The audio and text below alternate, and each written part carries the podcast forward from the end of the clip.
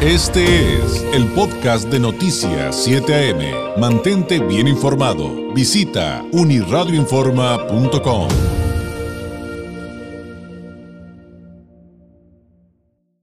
El 12 de marzo fue el día dedicado a la lucha contra el glaucoma y de hecho todo el mes de marzo está dedicado a nivel global eh, a este tema, al tema del glaucoma. En México, como en otras partes del mundo, hay cifras eh, preocupantes y, hay ciertas particularidades que vamos a platicar justamente con un experto, como es el doctor Jesús Jiménez Román, oftalmólogo, especialista de primer nivel en oftalmología en la Ciudad de México. Se formó en la UNAM como médico cirujano, después concluyó su especialidad en oftalmología certificada en el Consejo Mexicano de Oftalmología. Es experto en láser de micropulso, cirugía de mínima invasión de glaucoma, catarata, cirugía combinada de cataratas y glaucoma, cirugía refractiva, cirugía de párpados, ha sido médico adscrito, adscrito al servicio glaucoma eh, en la Asociación para Evitar la Ceguera en, nuestro país, también fue presidente del Comité Hospitalario de Bioética, es profesor titular del curso de posgrado para médicos especialistas de glaucoma, vaya, es una eminencia en, esta área, eh, también eh, atiende evidentemente en la práctica privada en hospitales de amplio prestigio de, la Ciudad de México, de la capital de nuestro país, y ha, pertenecido a la Asociación para Evitar la Ceguera eh, y eh, eh, pues otros, otros organismos dedicados a esta área. Doctor Jiménez, ¿cómo está? Muy buenos días. ¿Qué tal? Muy, muy buenos días. ¿Cómo está? Gracias por la invitación. Al contrario, pues, doctor, le agradecería que arranquemos ahora sí que por el principio. Y me refiero a qué es el glaucoma y en este, en este mismo contexto de que nos explique de qué se trata, ¿cómo es posible que algo que nos puede provocar una ceguera irreversible no podamos a veces detectarla, vaya, que, que podamos no darnos cuenta de lo que está sucediendo? Sí, mire, el glaucoma es una enfermedad, una neuropatía óptica que se caracteriza en muchas ocasiones por aumento de la presión intraocular y que va a dañar el nervio óptico, pero no siempre es así. No todos los pacientes que tienen glaucoma tienen presiones altas y a veces de ahí eh, sale la, confusión. Eh, el glaucoma, por otro lado, también es una enfermedad asintomática que no, no refleja síntomas. Eh, la mayor parte de los casos, el 80% de los glaucomas, es un tipo de glaucoma que se llama glaucoma primero de ángulo abierto, porque hay otros tipos de glaucoma. Muy bien. Entonces, el, que nos llama más la atención, por el cual nosotros estamos eh, más atentos, más preocupados, es el glaucoma primario de ángulo abierto, que es el que no ofrece síntomas. Eh, cuando ya la enfermedad ha avanzado es cuando el paciente se da cuenta de que ha perdido la visión lateral, que se tropieza con objetos o con cosas a los lados, pero cuando llegamos a ese punto ya es muy tarde.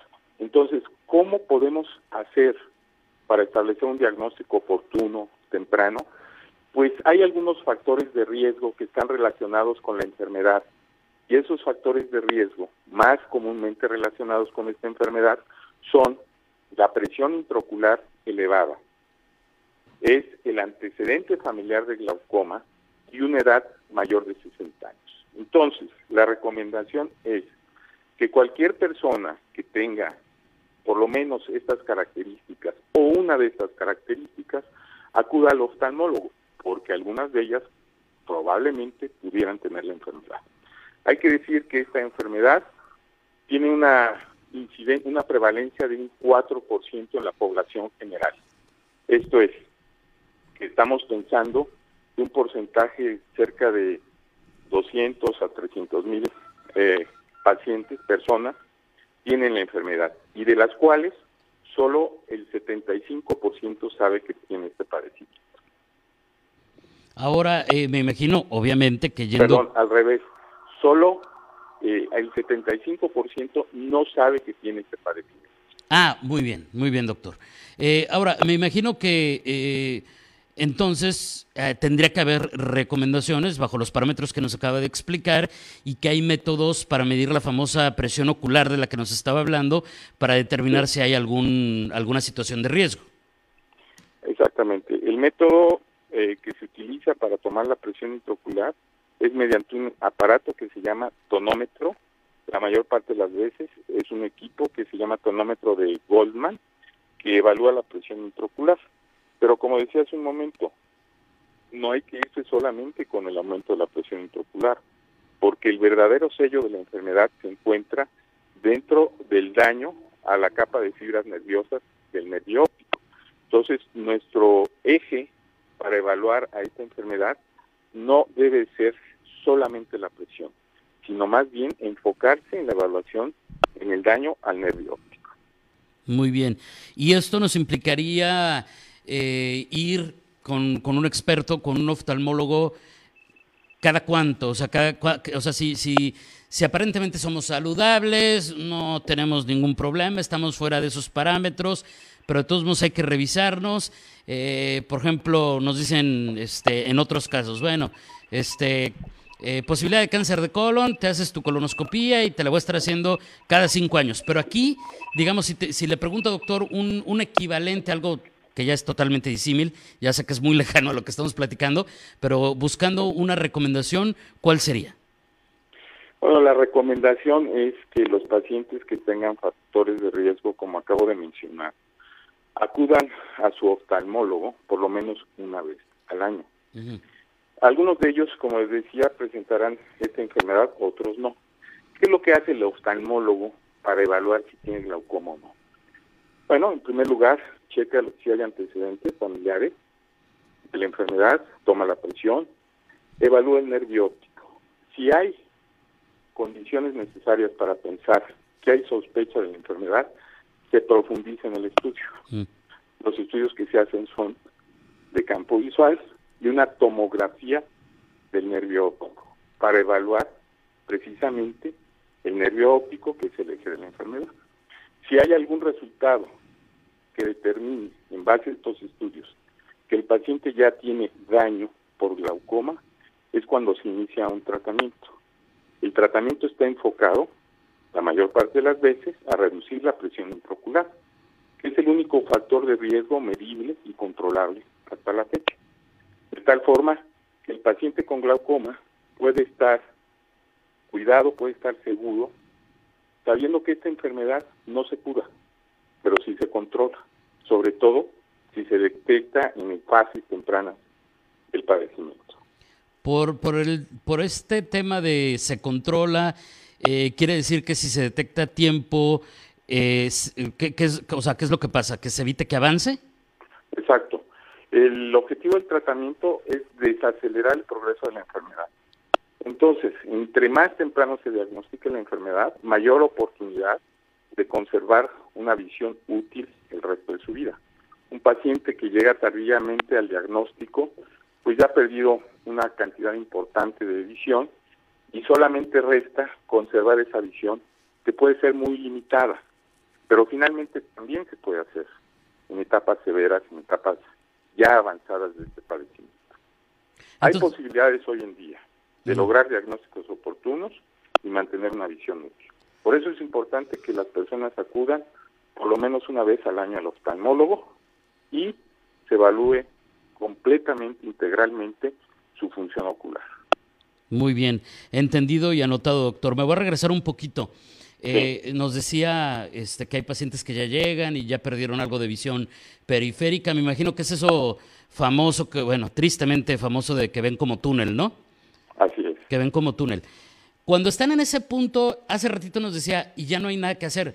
A ver, ya no hay nada que hacer respecto a que ya van a ver para siempre así durante su ciclo de vida o que van a en algún momento perder la vista por completo. Es decir, cuando llegan con esta famosa visión de túnel, ¿pueden parar esto para que el daño sea hasta ese punto? ¿O cuál sería, cuál es generalmente el pronóstico cuando alguien llega así? Generalmente el pronóstico puede ser eh, conservar esa visión, aunque estemos reducido el campo visual, aunque vean el túnel, el resto de su vida podría en algún, en algún momento mantenerse estable ya no avanzar, ya no perder más campo visual y llegar a la ceguera. Es posible. Depende de cada caso. Pero si el paciente, aún así, en esas condiciones, no recibe tratamiento o no quiere uh, realizar un tratamiento para él, ese paciente va a llegar a la ceguera sin remedio. Y, evidentemente, como ya dijo, pues en temas irreversibles, ¿no? Sí, lo que, lo que ya se pierde no se puede recuperar, porque son fibras nerviosas lo, que se pierde. Y las fibras nerviosas es la correlación que existe con el campo visual. Esas zonas donde hay pérdida de campo visual son fibras nerviosas que ya no están funcionando. Y el tejido nervioso, que son estas fibras nerviosas, no se puede regenerar todavía. Muy bien. Doctor, le agradezco enormemente este tiempo para, esta para estas explicaciones, para este acercamiento en el marco del, del mes dedicado al, glaucoma. ¿Con qué podríamos cerrar? Le pediría un mensaje final eh, a manera de conclusión para quienes nos ven y nos escuchen.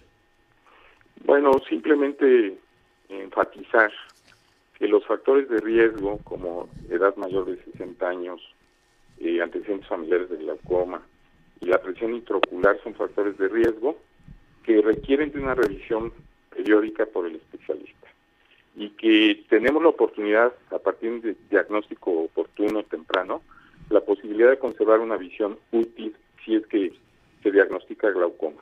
Esto nos, permitirá tener una vida útil y una calidad de vida adecuada. Por supuesto, doctor. Muchísimas gracias. Muy buenos días. Hasta luego, muchas gracias. Que tengan una buena tarde. gracias, gracias. Es el doctor Jesús Jiménez Román, eh, experto oftalmólogo, hablándonos del glaucoma, como le decía, en el marco del Día del Glaucoma, que fue el 12 de marzo, pero también diciéndole que pues todo este mes está dedicado al glaucoma y que es muy importante concientizar sobre esta situación y ya, ahí están los factores de riesgo y también entender que hay que ir una vez al año con el oftalmólogo eh, para detectar cualquier posible riesgo porque los daños son irreversibles. Este fue el podcast de Noticias 7am. Mantente bien informado. Visita unirradioinforma.com.